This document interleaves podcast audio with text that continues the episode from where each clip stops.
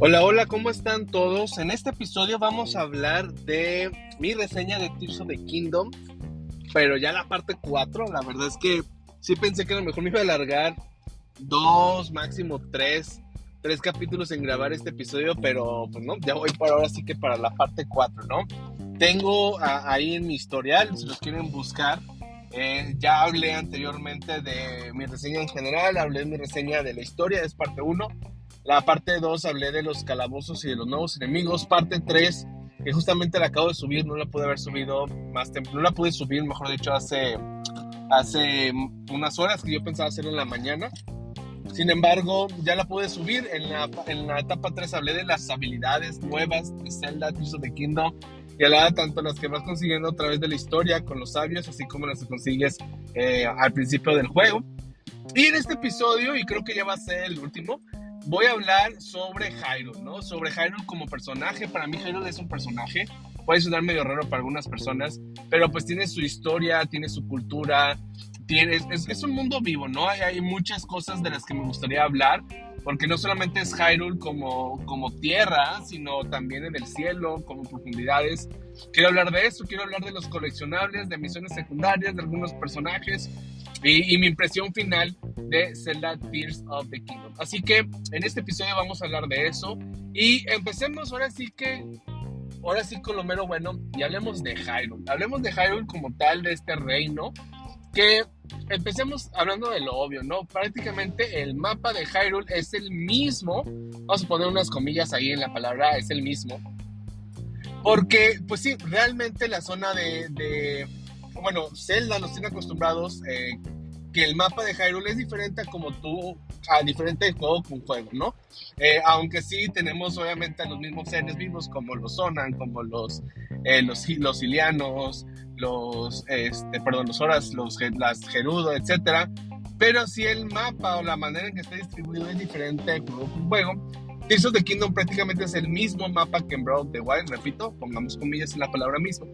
Este, ¿por qué? Pues se encuentran todos ubicados donde mismo, ¿no? Si yo voy al, al suroeste, o por ejemplo, si voy al sureste está la, el área de Farones, si voy al noreste está este, Eldin, si voy al suroeste está la parte del desierto, si voy al este están los Horas, en el centro está el reino, el castillo de Hyrule, y, bueno, prácticamente es el mismo mapa, ¿no? Si lo vemos de lejos, pareciera que todo es exactamente igual, pero lo que hace este Kingdom es darnos y agregarnos muchas más áreas de exploración, porque nos da unas islas completamente nuevas eh, que no teníamos en el juego anterior en el cielo, nos da profundidades, que yo creo que es lo más llamativo realmente en este juego una vez que lo juegas.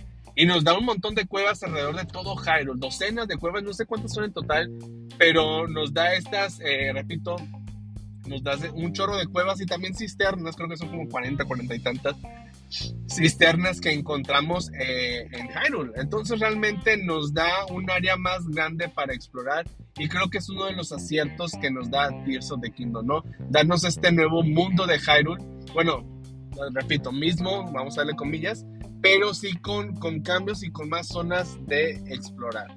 Vámonos por partes. Hablemos, vamos a dividirlo en tres partes este mundo de Hyrule. Eh, primero hablemos de los cielos, hablemos de las cuevas y hablemos de las profundidades. Y ahí va.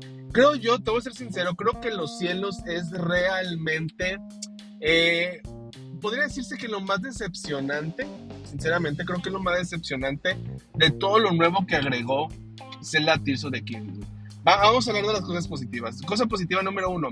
La verdad es que es, es, más llamativo hablar del cielo que de las en marketing, al menos para mí. Ver este cielo abierto, impresionante, de que te puedes arrojar desde bien arriba. Obviamente eso te ayuda también a llegar a lugares más lejos, el poder aventarte desde lo más alto. Eso es un acierto para mí.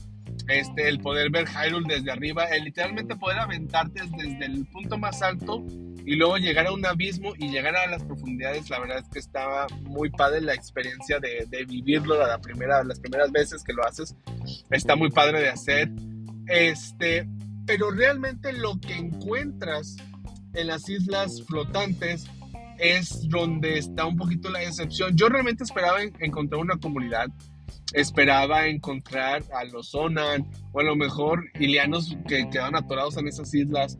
Algo me hubiera gustado ver allá, un grupo de seres vivos, encontrar una civilización en los cielos. Es algo que a mí lo personal me hubiera gustado tener en el juego de Zelda Tears of Kingdom.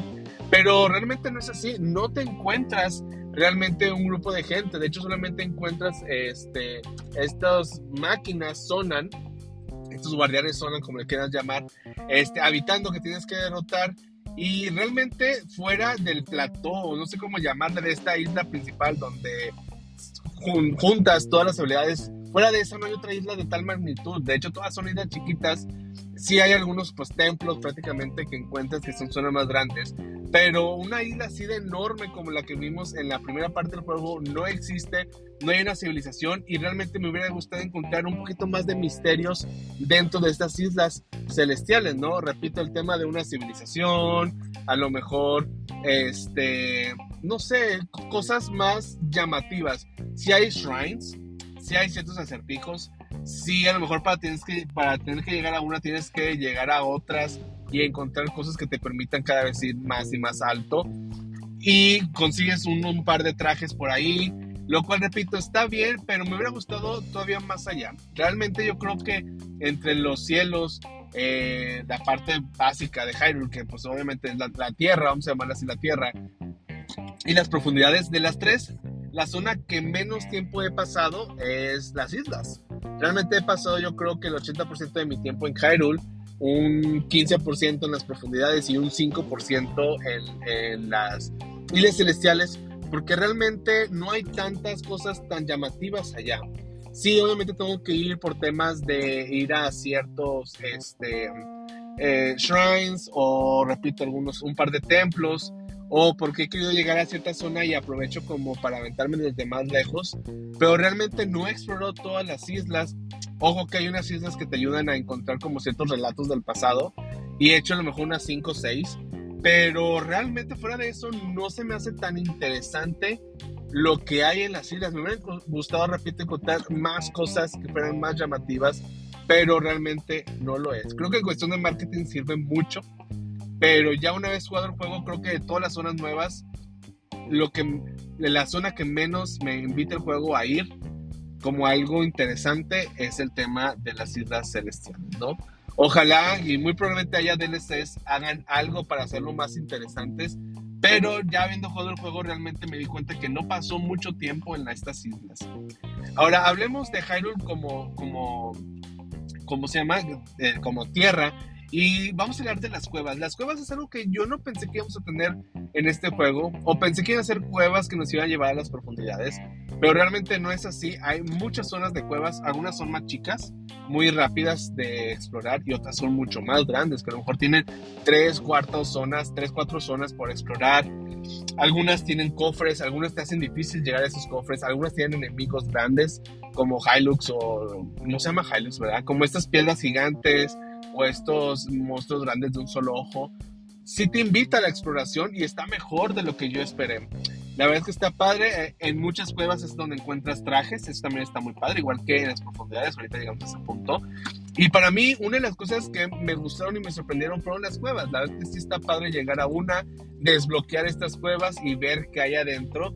Y pues encontrar estos sapos se vuelven coleccionables. Estos, no sé cómo, no me acuerdo cómo se llaman, pero estos sapos como azul brillante, que obviamente al irlos cazando te arrojan algo que te permite desbloquear más cosas a través eh, en lo que progresas en el juego. Entonces, la verdad es que para mí las juegos me gusta, no he ido a todas, me faltan muchas, la verdad.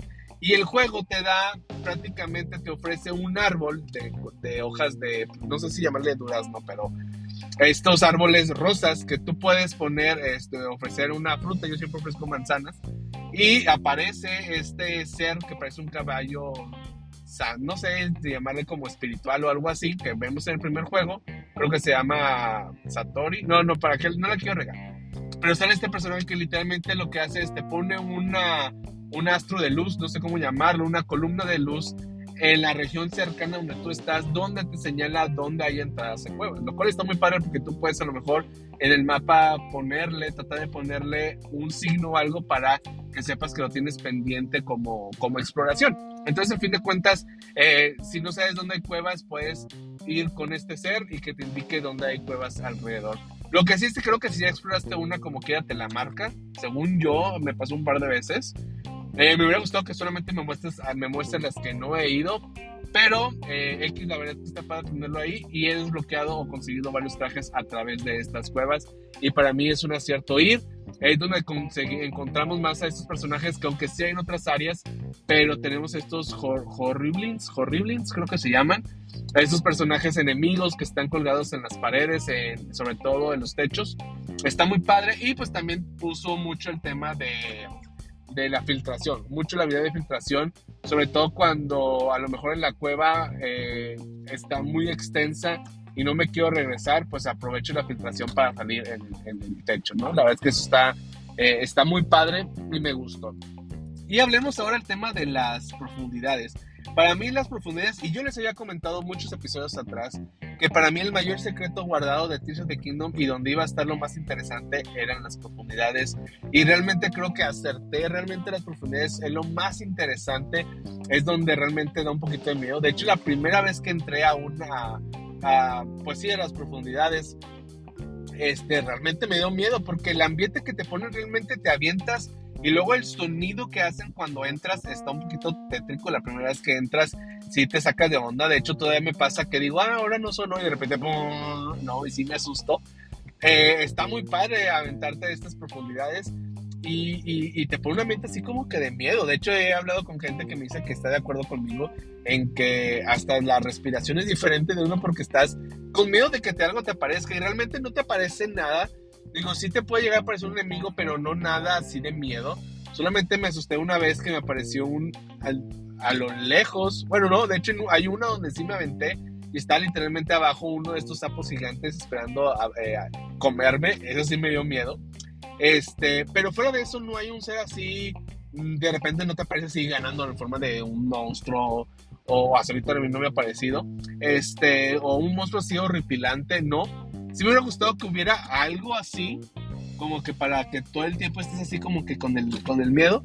Pero, pero no hubo, no hubo, creo que está bien y está interesante porque hay varias cosillas. Yo pensé, dije, ay, de seguro solamente es un lugar todo oscuro con villanos corrompidos. Es todo lo que vamos a tener, estos villanos corruptos, vamos a llamarlo, creo que es la palabra correcta, corruptos, y que tienes que enfrentarte, pero no, realmente tienes que ir ahí para eh, sobre todo conseguir estos minerales que te ayudan a, conseguir mayores baterías y este y bueno, mejorar ciertas cosas, ¿no? Entonces realmente tienes que ir ahí, hay varias misiones que tienes que ir ahí, hay trajes que consigues ahí, tesoros que consigues ahí, este, hay, hay un, varias misiones relacionadas a los Giga Clan, a estos ninjas enemigos, que están muy padres, bueno, a mí me gustan, hay ciertas partes donde ellas, ellos están, este, como que tienen su base, ahí te encuentras con uno, dos, con o hasta tres, entonces tienes que ir y encuentras estos schematics, no sé cómo llamarlo en español, pero estos planos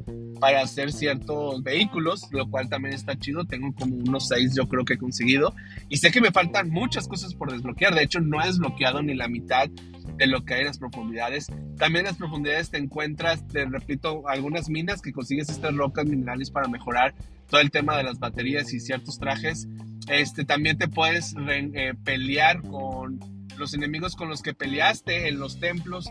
Ahí puedes encontrarlos nuevamente y pelear y conseguir ciertas cosas muy padres que te ayudan a seguir mejorando tus pilas, tus trajes, etcétera. Este, la verdad es que me está gustando mucho todo, todo el tema de las profundidades está llamativo y bueno, siempre, siempre que encuentro una raíz este, y la enciendo me da como paz de que, ay, bueno, ya iluminé una cierta zona y no voy a estar a obscuras, ¿no? Lo que sí es que llego y aviento estas plantas que iluminan a todos lados porque tengo miedo de que me aparezca algo, venga encima. Este, me apareció una vez que me llegaron las manos. Yo estaba muy, eh, muy tranquilo, campante. Justamente cuando estaba por encontrar la espada maestra fue. No sé si es por la zona en la que me encontraba, pero de repente, ¡pum!, me salieron las manos. Y me asusté porque yo no me esperaba y yo dije, pues las, las manos sí me aparecen de la nada, pero en Hyrule y me cambian eh, el clima, el cielo y todo. Pero en profundidades, pues no hay el cielo y de la nada me aparecieron y sí me sacaron un susto, la verdad. No me han vuelto a aparecer solamente ahí, no sé si sea por la zona, pero me aparecieron las manos una vez en las profundidades. Pero prácticamente está, está padre el encontrarte todo esto porque realmente no es un lugar plano, también tienes que escalar. Creo que tampoco puedes como que llegar a todos, todas partes llegando a un solo punto. Creo que sí hay ciertas partes que están como rodeadas como de, de tierra, no sé cómo llamarlo, pues no puedes avanzar, tienes que salirte y encontrar otra entrada. Pero la verdad es que me falta mucho por descubrir. Sí quiero lograr tener todos los, todas las, ¿cómo se llaman? Eh, todas estas eh, raíces desbloqueadas. Y bueno, me falta mucho por, por encontrar. La verdad es que está interesante encontrar todo lo que hay. Me hubiera gustado que encontrar un poquito más cosas, pero en general para mí es lo más interesante que hay en el juego. Y sé que hay ahí un tema también de coliseos. De hecho, llevo dos. No he hecho el más difícil, que prácticamente es el que está abajo del Coliseo de Hyrule. Este, hice uno, eh, creo que al, dos que están como al norte. No fueron tan difíciles, pero estuvo padre porque yo sabía que había un coliseo, pero no sabía que había varios en el juego y la verdad es que sí he disfrutado, este, pues el desafío, ¿no? El desafío. También por el tema porque los seres infectados, no sé cómo llamarle, estos que están eh, con, pues con este aura rojo, si te pegan, pues realmente te quitan un corazón y te lo hacen que no lo puedes recuperar a menos que tomes cierta poción o salgas al, Hyrule o entres a una luz que están eh, que tienen estas raíces, ¿no? Entonces la verdad es que también está, está desafiante porque no te puede llenar la vida aunque comas si tienes estos corazones como rotos, vamos a llamarlo así. Y la verdad es que está padre el desafío, la verdad es que sí me, me, me gusta lo que he enfrentado y sé que, aunque me falta también demasiado de Hyrule, sé que las profundidades hay todo otro mundo que me falta. Entonces son muchas horas que me faltan por descubrir en todo, todo, todo, todo Hyrule. Ahora hablemos de los coleccionables. Y prácticamente eh, está el tema de los coleccionables, estos, vamos a llamar así, estos sapos gigantes o grandes, eh, que, eh, no sé cómo llamarlos, la verdad, que encuentras en las cuevas y que ahora puedes ir con esta persona, se me fue también el nombre, que te permite intercambiarlo por ciertas cosas y con él puedes conseguir un traje, que de hecho ya lo conseguí, que, que te permite, este, es un traje blanco y que lo que hace es que, de hecho nunca me lo he puesto, ¿eh? lo tengo, pero nunca me lo he puesto y prácticamente es cuando peleo contra alguien y me pegan, eh, lo que tengo entendido es que no me quita corazones, no me quita vida, pero sí me quita rupis. Me acuerdo un poquito del traje este de Twilight Princess, el traje rojo, que literalmente este, te pegan y eres invencible, pero te van quitando rupis. Bueno, tengo entendido que este traje hace prácticamente lo mismo y cada golpe pues te quita rupis. Pero como no tengo tantos rupis, no he querido este, usarlo. Y la verdad es que tengo mejorado mi traje al máximo que tampoco lo veo necesario, ¿no? O al menos el que yo uso no tengo todos mejorados, pero el que yo uso. Ahora está el otro coleccionable que son los Koroks. Y la verdad, para muchos es como que una molestia volver a tenerlos porque en el primer juego eran 900 y oye, si encontré todos porque hay otros 1000 y la verdad es que a mí también no, no los voy a hacer, o sea, de plano no, no lo hice en, Breath of the Wild, no encontré todos ni nunca me puse la, la meta de hacerlo, o sea, son de las cosas del mundo abierto que no quiero hacer, que es encontrar todos los Koroks, y, menos si son tantos. Es más, ni llegué ni a la mitad. Y dije, siento que ya, ya conozco todo Hyrule y no llegué ni a la mitad. ¿Dónde rayos están los otros? Bueno, aquí son más. Pero sí se agrega una modalidad nueva que es prácticamente el llevar un Korok con su amigo y recibes dos semillas o dos popos, como quieras llamarle. Y la verdad es que está, la verdad es que está padre porque es como ahora como un desafío donde justamente donde hay uno, hay cositas alrededor que te ayudan a armar vehículos o cosas que te ayuda a llevarlo. Hay unos más fáciles que otros, o unos que pueden literalmente caminando llevarlo, pero hay otros que a lo mejor tienes que amarrarle un misil o ponerlo en un vehículo. Hay uno que me gustó, no me acuerdo si fue un coro o fue una misión, no recuerdo bien, pero literalmente tenía que llevarlo cuesta arriba a un río, y esto está cerca de la zona de los Trianudos, y me gustó bastante porque hice como un vehículo tipo 4x4 literalmente, y creo que sí era uno de ellos. Y, y haz de cuenta que lo que dices, me puse a manejar y me fui cuesta arriba al río. Digo, el río no era profundo. Entonces, literalmente tenía estas ruedas gigantes que, te, que consigues ahí mismo donde estás. Creo que sí tenía que llevar a un. De hecho, es el que más me ha gustado. Tuve que llevar a un. Eh, a un colo y literalmente me fui construido así como manejando y pues hay ciertas zonas donde hay tierra y ciertas donde hay agua entonces me iba a donde estaban las piedras para tratar de subir. La verdad es que me divertí bastante, estuvo muy padre. Ya me acordé, no fue un colo, perdóname, ya me acordé, fue una shrine. Tenía que llevar una piedra, la até a este vehículo y me fui cuesta arriba para poder abrir un shrine. Perdón, no fue un colo. Pero bueno, estuvo muy divertido, fue de las cosas que más he disfrutado. De hecho, pues también tenemos estos shrines que tienes que llevar la piedra a un lado. Yo pensé que todas eran en, en el cielo, en las islas flotantes, que es donde realmente hice mis primeras, no sé, cuatro o cinco. Pero realmente después encontré que en la Tierra también hay más. Ya he hecho a lo mejor unas cuatro, no he hecho muchas de esas. Pero pues bueno, la más divertida es, es esta que les conté, la que más he disfrutado. En cuestión de los colos, bueno, entonces esta, estas tareas de tener que llevar a uno con su amigo me gustan, me gustan más que el, ah, levanté una piedra y ya están, porque son desafíos. He hecho varios, pero llegó un punto en la historia en que dije no, y marcaba en el mapa de que aquí hay uno, una hojita, y sé que cuando esté jugando otra vez y a lo mejor quiera hacer uno de esos, pues me voy a la zona donde lo marqué y trato de ayudarle a ese color. Pero realmente no he hecho todos, creo que escuché por ahí que son como 50 de esos, no sé si 50 o 100, que hay repartidos en, el juego. Y están divertidos, pero sí llegó un momento que dije, a ver, ya, los voy a hacer después de que me pase el, el juego. Eh, tenemos también el tema de que está esta persona que es carpintero y que vas en el mapa y de repente lo encuentras con un anuncio de su jefe y tienes tú que ayudarle a, de tal manera en que quede eh, esta bandera o este estandarte, no sé cómo llamarle, y que no se caiga, lo está sujetando, entonces tú tienes que armar algo alrededor para que se quede parado y luego él lo suelte y se quede parado, ¿no? La verdad es que está padre, sobre todo porque no es igual siempre, de repente este, tiene diferentes eh, ángulos o de repente está sobre eh, algo que no está eh, literalmente plano, sino que está inclinado o, que el, el, estandarte está en medio de un palo, o sea, son diferentes, no todos son iguales y está padre porque te hace pensar. Después encontrar como un hack, entre comillas, una herramienta zona que prácticamente te ayuda a que si lo replicas en todos te va a ayudar a que eh, siempre funcione. Pero la verdad les recomiendo que lo traten de hacer con las cosas que hay alrededor porque sí está padre. La verdad es que sí, sí es algo que me gusta. También no he hecho todas, hay algunas que un par que lo dije, bueno, después los hago. Sobre todo porque ya dije, no, ya quiero llegar al templo. Pero la es que sí está, está padre, está divertido, ¿no? Y eso, y con, si le sumo las misiones secundarias, realmente hay unas que son más divertidas que otras, como en Breath of the Wild. Pero en general, el mundo de Hyrule y todo lo que encuentras nuevo, la verdad es que sí me gustó. Me hubiera gustado también encontrar unas cositas más, tanto en, en enemigos como coleccionables, misiones secundarias. Pero en general, sí me gustó mucho lo que hicieron y lo estoy disfrutando bastante.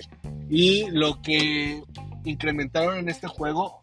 Repito, lo único negativo de esta parte es el tema de las islas flotantes, donde creo que sí me dejaron a desear más cosas, pero de lo demás creo que lo hicieron muy bien y son de las cosas que más disfruto.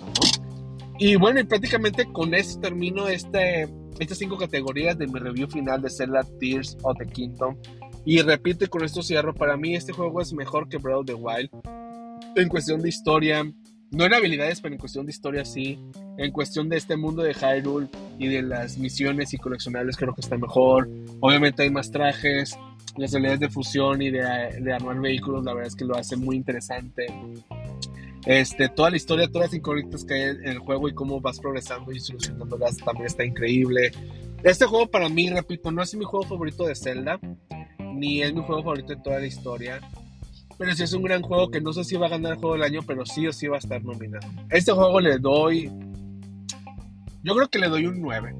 Le doy un 9. Sé que no es su, su tarea o no busca cumplir, dar la mejor historia de todos los tiempos ni nada, pero realmente nos quiere dar uno de los mejores juegos del mundo abierto y realmente sí lo hace. La verdad es que lo disfruté bastante y me gusta más que Breath of the Wild. Eh, ya hablaremos más adelante de otras cosillas, entre ellas hablaremos de los DLC. Va a haber DLC sí o sí, estoy casi seguro que sí. Va a haber amigos, tengo el de Link, espero conseguir otros dos que por ahí en el, en el, a nivel código del juego se, se, encuentra que va a haber uno de Zelda y Ganondorf.